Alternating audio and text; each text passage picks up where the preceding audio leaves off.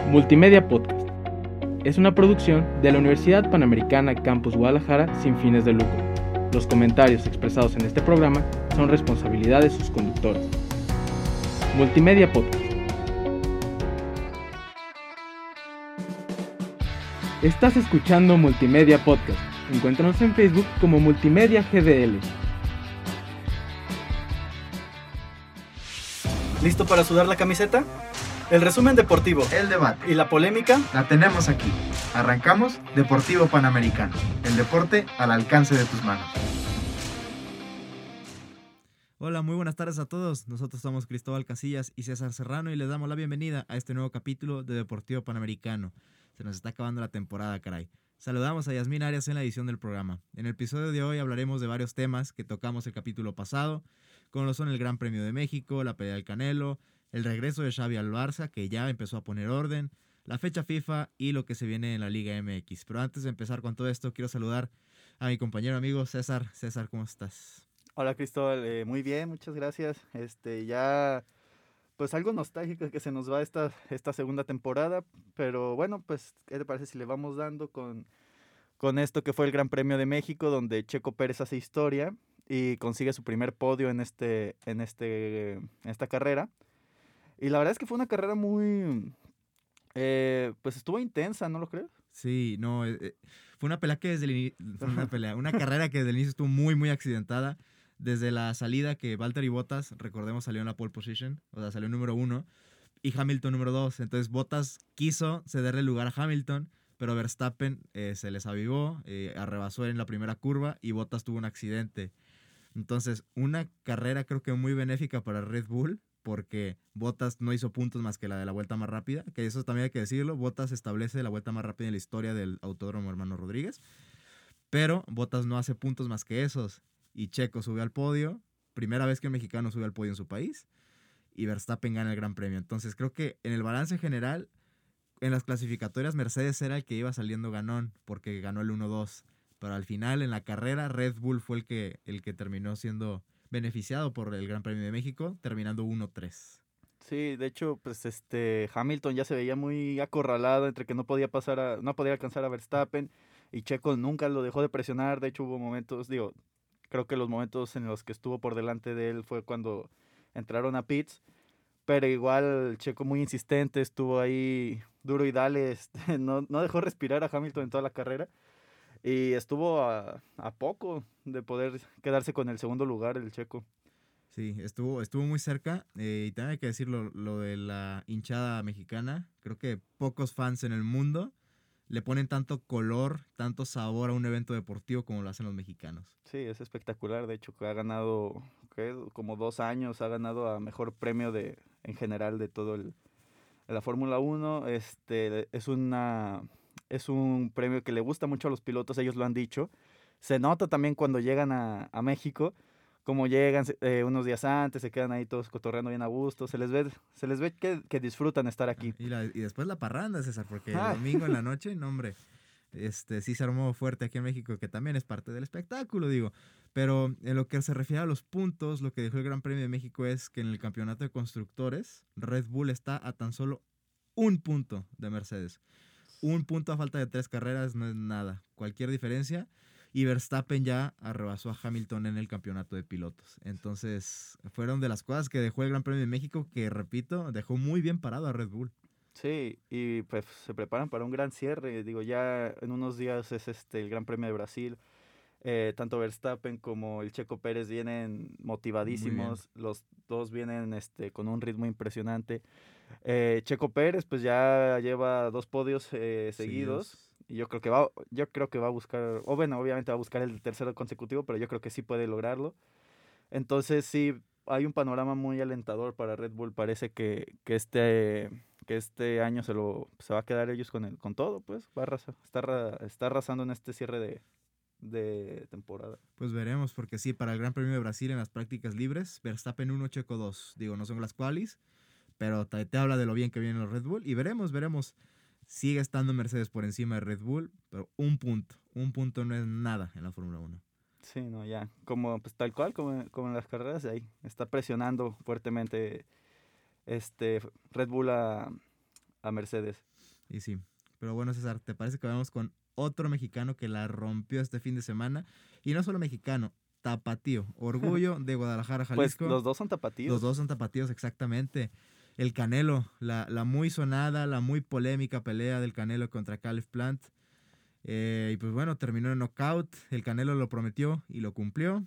Es el primer peleador en la historia del boxeo en unificar todos los títulos disponibles de los supermedianos. Cuatro títulos disponibles para boxeadores, cuatro títulos que ostenta el Canelo. Por más que sigan criticando al Canelo, él sigue ganándole al que le pongan enfrente. Así es, el Canelo, digo, todavía hay gente que lo va a seguir criticando. o- obviamente nunca va a tener satisfechos a todos. Pero el Canelo está haciendo su trabajo, lo está haciendo excelente. eh, como tú dices, es el primero que logra unificar los cuatro títulos de una división. Y pues hoy por hoy es el mejor eh, libra por libra. Digo, lo, lo dijo, lo dijo este, creo que Pacquiao, inclusive lo dijo ahí que en Twitter. Y la verdad es que pues mucha gente dirá que no, pues es que pelea con puro bulto, pelea con... Miren, pues eh, yo me incluyo, a veces no los conocemos, pero no porque no los conozcamos no significa que sean, que Son sean bultos. campeones, son campeones Ajá, del son mundo. campeones, efectivamente. O sea, por algo, o sea, por algo Canelo tuvo que pelear contra ellos, pues. Entonces, este, pues no es culpa del Canelo que, o sea, a veces que algunos campeones queden a deber para algunas personas, pero la verdad es que eh, rival que le ponen, rival que Canelo eh, lo derrota y, y deja evidente su nivel superior. Sí, digo, de Caleb Plant, de los cuatro rivales a los que enfrentó para unificar la división, fue el más difícil. Sí, fue una pelea muy buena de Caleb Plant en la defensiva, contra golpes muy buenos.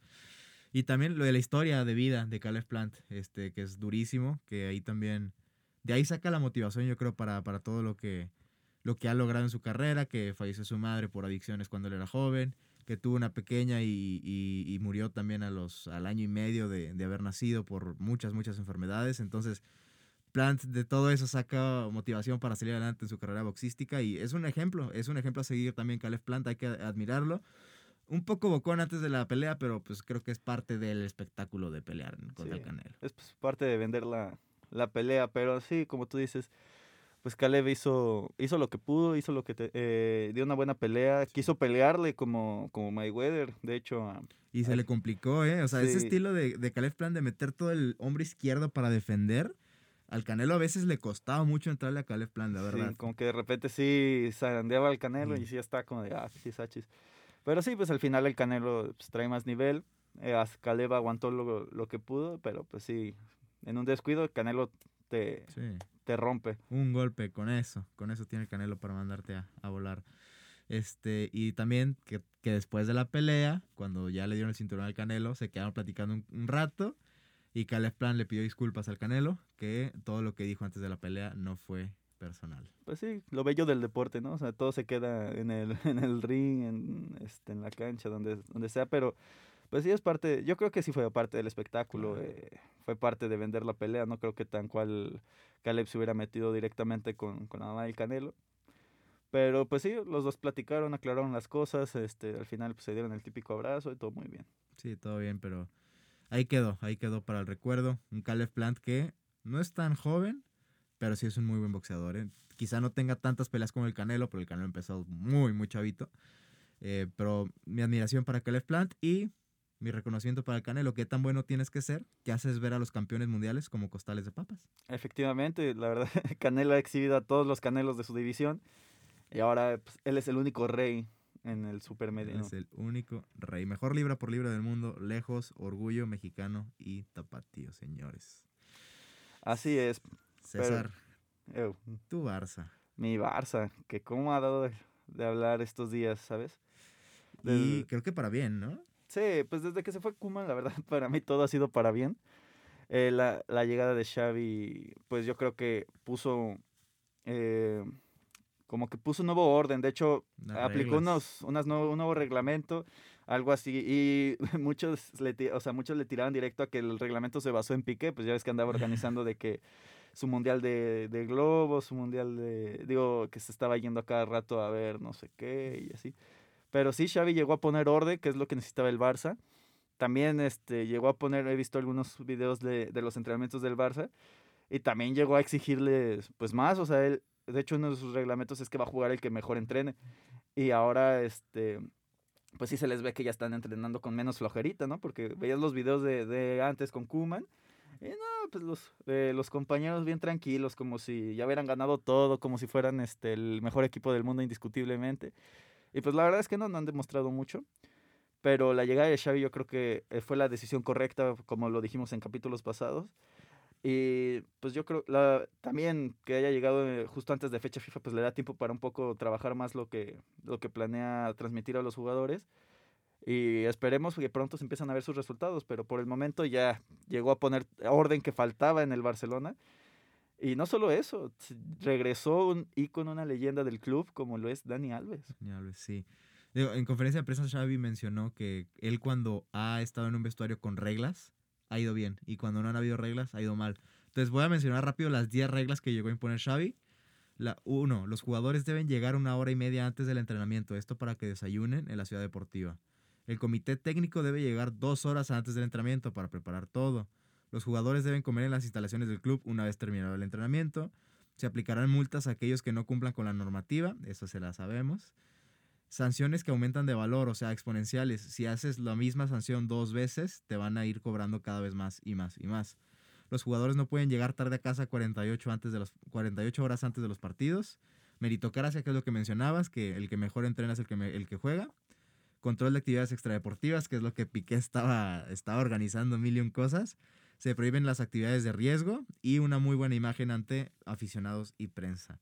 Y lo de Dani Alves, César, ahí también creo que es otro muy buen debate, porque tiene 38 años, pero sigue estando en un nivel, yo creo, como para ganar la titularidad a Serginho Dest. Ah, es que bueno, Serginho Dest, este, pues tampoco es como que haya mostrado mucho. Yo creo que a mí se me hace, se me hace una buena decisión traerlo. Digo, va a cobrar poco, y la verdad es que viene aquí pues, precisamente a ayudar a, a, como otro técnico dentro del equipo, literalmente. O sea, yo creo que va a apoyar a Serginho Des mucho, a Sergio Roberto, que de repente juega en esa posición, a, a Mingueza, que también luego lo habilita por ahí. Y la verdad es que bien falta le hace al Barça, porque la verdad sus laterales está escaso. Digo, del, también la banda izquierda está Jordi Alba, pero fuera de él, pues para le contar, no hay muchas opciones. Entonces, eh, yo creo que tanto Xavi como Dani Alves le harán bien al equipo. Y dato curioso, ya hubo el primer multado, que fue eh, Dembélé, me parece, el primero Que, que, ya multaron precisamente por llegar tarde a un entrenamiento. Digo, creo que tampoco fue tanto, pero llegó tarde. Cinco pues. minutos, fueron cinco minutos. Ajá, sí. Pero de todos modos, ya Dembélé valiendo. Pero bueno, ¿qué te parece si vamos a una pausa y regresamos con Hablemos de ecología urbana de ciudades sostenibles. Planifiquemos de manera responsable. Escucha Greencast, ideas para una ciudad más limpia, comenzando desde casa. Síguenos en Facebook e Instagram como Greencast Podcast y escúchanos en Spotify. Greencast.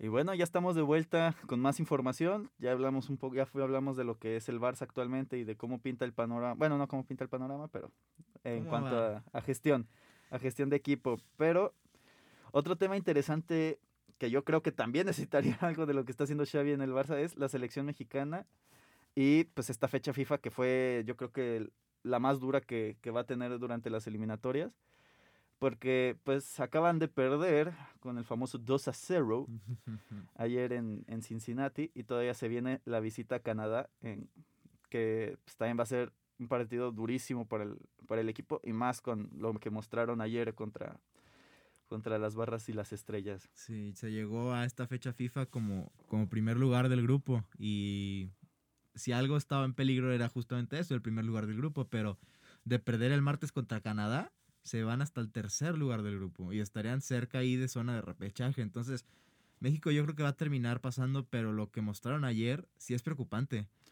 Muchos jugadores no están dando el ancho. Lo que es el, partido del Chaca Rodríguez fue lamentable. Horrible. No hay lateral derecho en la selección, César. Es que en general no hay laterales porque también el Tata no ha querido traer laterales. Digo yo, yo seré muy rojinegro, pero Barbosa lleva años, de, bueno, de esta temporada y la pasada demostrando ser un, un, lateral muy confiable. Si no, Jorge Sánchez. Ahí está Sí. Jorge Sánchez, qué necesidad de seguirle jugando. Si no, el Cata Domínguez, pero lo que mostró ayer el, el Chaca Rodríguez es lamentable. Sí, esta selección deja- está dejando mucho de ver. Si ya habíamos mencionado antes que, que con- por cómo jugaban no convencían a nadie, o sea, no dejaban tranquilos a nadie y no daban certezas de nada, pues ayer se terminó de confirmar. Digo, al final eh, la selección de Estados Unidos nos pasa por encima. Yo creo que sí dominó el juego. Y, la, y yo creo que no pasa, o sea, lo lo que hemos dicho siempre, que a mí me causa mucho coraje, mucha impotencia, que la selección no se toma en serio su confederación. O sea, ellos buscan su interés económico, ellos buscan todo menos, pues menos jugar al fútbol aquí, o sea, en, en digo, sí, después van a ir y van a jugar contra Brasil y van a dar un partidazo, pero de nada sirve porque aquí no se están enfocando en mejorar. Estados Unidos ya está mejorando. Me duele mm, este, que ya decir que ya nos están alcanzando. Digo, todavía, a pesar de, de estos resultados, no creo que, nos esté, eh, que, que ya nos hayan pasado. Pero de que, pues, tal cual como Red Bull a Mercedes, ya nos están pisando los talones. Sí, tal cual, tal cual. Y no, ayer no jugó Serginho Dest y no está Giovanni Reina del Dortmund. Entonces, Y Pulisic entró hasta el segundo tiempo. Y que fue el que, mm, el que termina abriendo el marcador. Y, y viene de inactividad, o sea, viene de mucho tiempo de lesión en el Chelsea, entonces es de preocupar lo que está pasando con la selección mexicana. Ahora, mencionamos la lateral derecha, ¿qué pasó con el Tecatito? ¿Qué pasó con Romo? O sea, fueron muchas lagunas durante el partido en las que no se vio nada. que bueno, Tecatito también ya tiene varias convocatorias que no se le ve que no se le ve como esa gran figura que nosotros creemos que es. En el Porto también ya perdió su, Sí, su ya es- lugar. A veces es suplente ya el Tecatito en el Porto. De, Sí. de ser la figura de la temporada pasada, esta temporada ya es banca en muchos partidos. Sí, la verdad es que alarmante un poco lo del nivel del Tecatito, que inclusive llegó a rendir como lateral derecho. Sí. Entonces, yo creo que esta selección, eh, pues no está, o sea, no está para nada importante, interesante. Yo creo que va a ser la misma historia de siempre de todos los ciclos mundialistas. O sea, yo hoy veo la selección del Tata Martino y la verdad es que no me genera. Obviamente siempre hay ilusión, siempre hay ilusión de que vayan al mundial y que hagan, un, gran papel y se clasifiquen al quinto partido. Pero de todos modos, esta selección no muestra muchos argumentos, ¿sabes? O sea, van pasando, pero me recuerda un poco, digo, creo que Osorio sí, sí fue caminando la eliminatoria, pero de que es una selección que, o sea, de repente saca, te, te saca los resultados, pero, pero pues hasta ahí, o sea, no, no genera algo que digas, uff, esta selección es la buena, ¿sabes? Sí, no. Y, Y- ah, No, échale. ah, no, y que me da... Y me da tristeza porque pues es una selección con jugadores pues muy interesantes, muy buenos. Exactamente. Yo ahí, yo creo que ayer el medio campo de México se vio muy lento. O sea, Estados Unidos ahí tenía a Tyler Adams que juega en el Leipzig, a McKinney que juega en la Juventus, y los hicieron ver muy lentos. Pero, César, medio campo mexicano siempre ha sido muy dinámico, siempre, siempre. Y tienes jugadores para jugar muy dinámico. En los Juegos Olímpicos, lo que jugó Charlie Rodríguez, lo que jugó Córdoba, y lo que te puede jugar Edson Álvarez, que está en un nivel tremendo, te da como para tener un medio campo mucho más dinámico y mucho más completo que a como jugaron ayer. Entonces yo no entiendo la necesidad del Tata Martínez de seguir con Herrera, que es muy, es muy bueno técnicamente, pero es muy lento y lo hicieron ver muy lento. Con Romo, que pues hay más o menos. Guardado, que tampoco es como que ya tenga, sea titular indiscutido en el Betis. Son buenos líderes, pero creo que también va siendo hora, lo decía Luis García, queda un año para el Mundial. Se va a llegar a Qatar, pero ¿por qué no darle continuidad a unos jóvenes que te pueden hacer el medio campo muy, muy, muy dinámico? Sí, y es que lo dijimos en cuanto acabaron los Juegos Olímpicos, o sea, lo que ellos, los que esos jugadores habían mostrado era pues para que les dieran la oportunidad en, en- selección mayor, obviamente acompañados de jugadores de más experiencia, pero pues sí, también fue un poco de lo que habíamos mencionado en el partido contra Canadá, que pone un mediocampo muy lento y se lo comen, se lo comen totalmente. Yo creo que fue es que no sé si mal planteamiento, pero, o sea, pero sí tuvo que buscar otras, o sea, tienen que darle oportunidad a esos jóvenes, porque otra vez están jugando, pues ahora sí que va, o sea, las vacas sagradas, digo, son diferentes, pero al final o Siguen sea, siendo vacas sagradas, tal cual. siguen siendo vacas sagradas, el caso de Héctor Herrera, que para mí es un jugadorazo, pero también si ahorita está haciendo banca en el Atlético, juega de repente unos minutos, Pero banca, banca, banca. Y nomás porque también Saúl se fue al Chelsea, si no. Sí, entonces, eh, por ejemplo, ahí con esos jugadores, como tú decías, este de, de guardado, que, que pues es- yo creo que va más por edad que, que en general, que no está siendo titular en el Betis. Pero sí hay, hay jugadores muy interesantes que pueden agar- agarrar este que pueden que puedes probar en este en esta eliminatoria que te permite porque pues sabemos que pues fuera de Estados Unidos y Canadá, o sea, todos lo pueden meter en problemas, pero solo Estados Unidos y Canadá me parece que le pueden quitar puntos ahorita. A lo mejor por ahí Panamá que, que anda que anda en buen nivel, pero de todos modos yo creo que México sí le gana a Panamá. Sí, sí, sí. Y, y lo que mostró ayer Charlie Rodríguez. Entró Charlie Rodríguez y le cambió todo el, pues todo el juego al Tata Martino. Entonces sí, es hora, Tata, ya de cambiarle poquito. Y la lateral derecha, La lateral derecha hay que buscar. Inclusive podría darle un segundo aire al Tecatito poniéndolo de lateral. Lo hizo bien en el Porto la temporada pasada. Digo, ya es buscarle mucho, pero pues si no quieres traer otro lateral, pues por ahí. Digo, no podemos ir a Qatar así. Digo, si queremos Sí. hacer algo interesante, así como se está jugando sí, no. El, ah, estas eliminatorias, pues la verdad es que México nos, nos espera pues, lo mismo de siempre, a lo mejor que, que den un buen partido, que den un partidazo en fase de grupos, que ganen otro medio tranquilo y que otro se les complique y terminemos pasando de segundo. ¿no? El tiki tata se va convirtiendo en el fuera tata. A ver, ojalá y se mejore. Queda un año para Qatar. Se va a estar en Qatar. Ojalá y pueda plantearse un proyecto serio, serio, a largo plazo. Así es. ¿Sabes también qué se me ocurre que pudo haber tenido una oportunidad? El Piojo Alvarado, pues pudo, pues si Tecatito no viene en buena forma, el Piojo Alvarado pues llega Pero- jugando varias fechas que, Entró y no pasó nada. pues sí, pero pues ya Que es- pues sí, es que la verdad es que en los extremos sí hay pocos jugadores. ¿eh? Lainez viene de lesión, Alexis Vega viene de lesión. Entonces sí, como que no había tanta oportunidad, pero sí, Alvarado venía jugando muy bien. Tampoco, eh, el que le daba siempre, bueno, el que siempre tomaba esa, ese papel de revulsivo era Antuna, que hoy por hoy tampoco está. Entonces creo que a veces, en esa posición, creo que sí hay, hay como carencia de, de jugadores en este momento. Y pues se combinó todo, pero yo creo que ahí Ale- Alexis Vega le podrá competir muy bien al Tecatito ya estando en un nivel. Pues sí, bien. pero bueno, también Alexis Vega, lo que pasa con Alexis Vega y con Uriel Antuna, que ahorita andan con un nivel pues, Bajo, bajísimo. Muy bajo. De, entre los dos suman, me parece, una asistencia en todo el torneo. Hablando de, mi César, ¿cómo ves a tus chivitas para el repechaje y la liguilla que ya se aproximan en el fútbol mexicano? Después de la fecha FIFA ya se viene el repechaje y posteriormente la liguilla. Por ahí vi un comentario que decía que la buena noticia es que a Chivas, para Chivas le tocó el rival más fácil del repechaje, pero lo malo es que Puebla piensa exactamente lo mismo. Y la verdad yo creo que va un poco de cierto. Digo, Chivas nomás por el nombre y la institución que es, eh, por ahí podría decirse que es más fuerte, pero en realidad es que, pues yo creo que es un partido, digo, para mal, pero es un partido muy parejo. Es un partido que sí, sí, sí veo pasando a Chivas. Digo, en torneo regular se le, se le ganó a Puebla 2 a 0. Pero eh, va a ser complicado. Digo, las ventajas de nuestro, de nuestro sistema de competencia es que Chivas con su pésimo nivel puede llegar todavía a cuartos de final. Y ah, es que, ¿qué te digo? La verdad con Chivas no puedo hacer pronósticos. De repente te echan un partido que dices, ah, bueno, pueden ganar. Este, puede que se rifen, digo, como contra Toluca, que al final no fue un gran partido, pero sacaron, sacaron los tres puntos. Y de repente te hacen partidos como el, como todos los demás, en los que pues no muestran nada. Pero, ¿qué te diré? Nah, yo digo que sí pasan, sí pasan las chivas. Va a estar complicado porque el Puebla es un equipo que te complica la forma de jugar. Eh, recordemos la liguilla pasada, el Atlas quedó eliminado por el Puebla, me dolió hasta el alma, pero el Puebla es un equipo que con el Arcamón, ahí discreto, en silencio, pero juegan bien, juega, juega Sí. bien el Puebla. Sí, no te lo voy a negar, o sea, sí me preocupa el Puebla, no es como de que, ah, excelente, nos tocó el. Puebla. O sea, sí creo que de los que nos podían tocar, bueno, no, este, de los que le podían tocar a Chivas, sí es el mejorcito que, que ir a visitar a Toluca, que ir a visitar a Monterrey, bueno, a Cruz Azul, que ir a visitar a, A Santos. a sí, ¿no? Santos.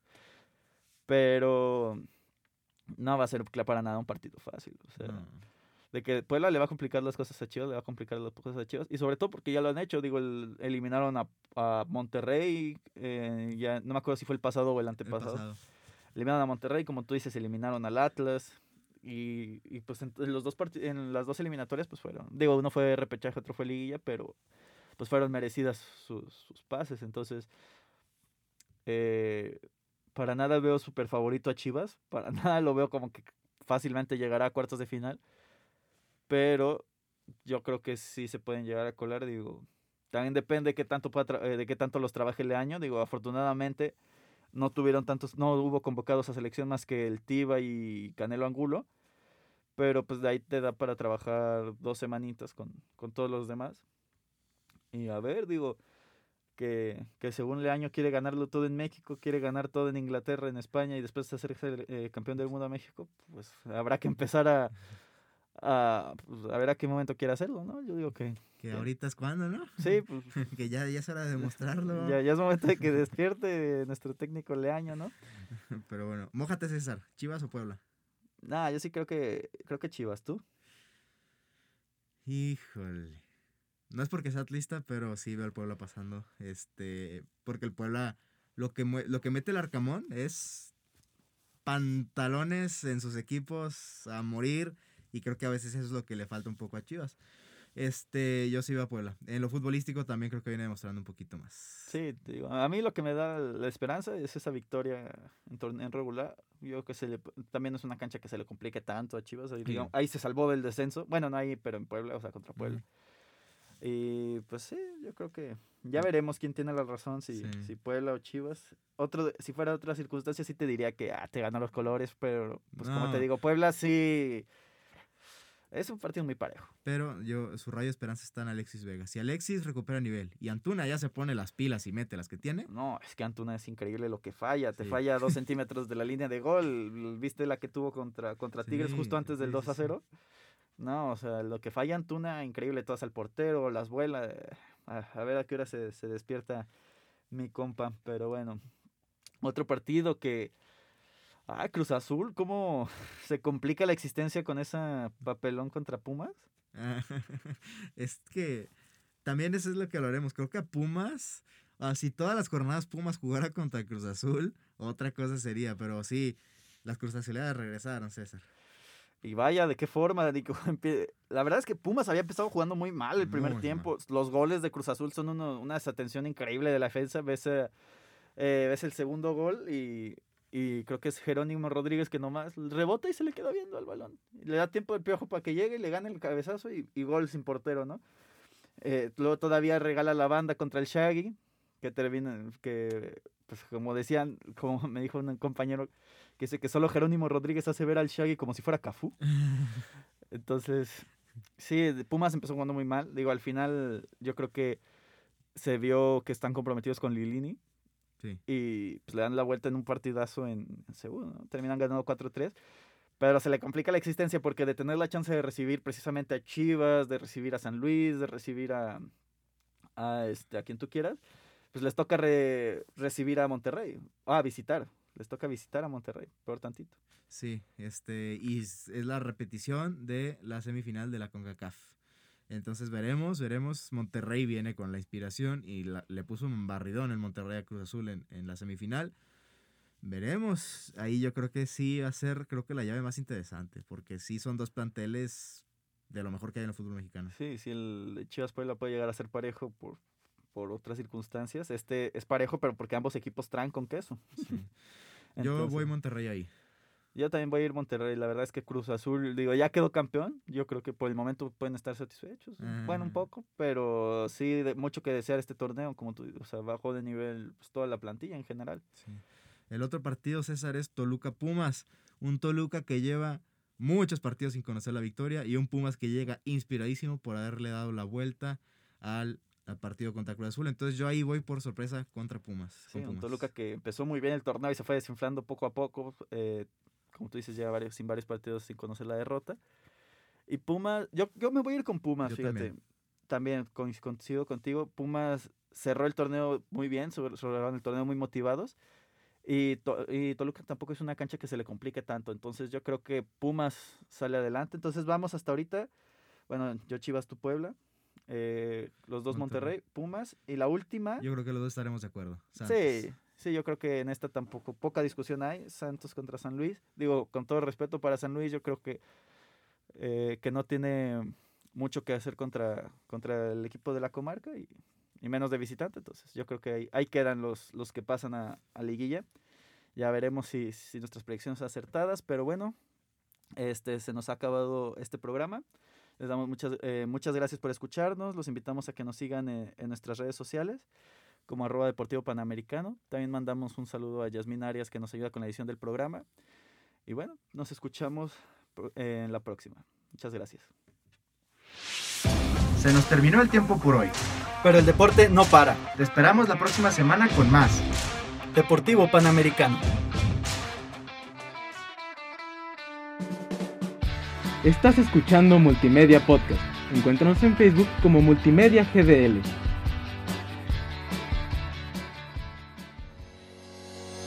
Multimedia Podcast. Es una producción de la Universidad Panamericana Campus Guadalajara sin fines de lucro. Los comentarios expresados en este programa son responsabilidad de sus conductores. Multimedia Podcast.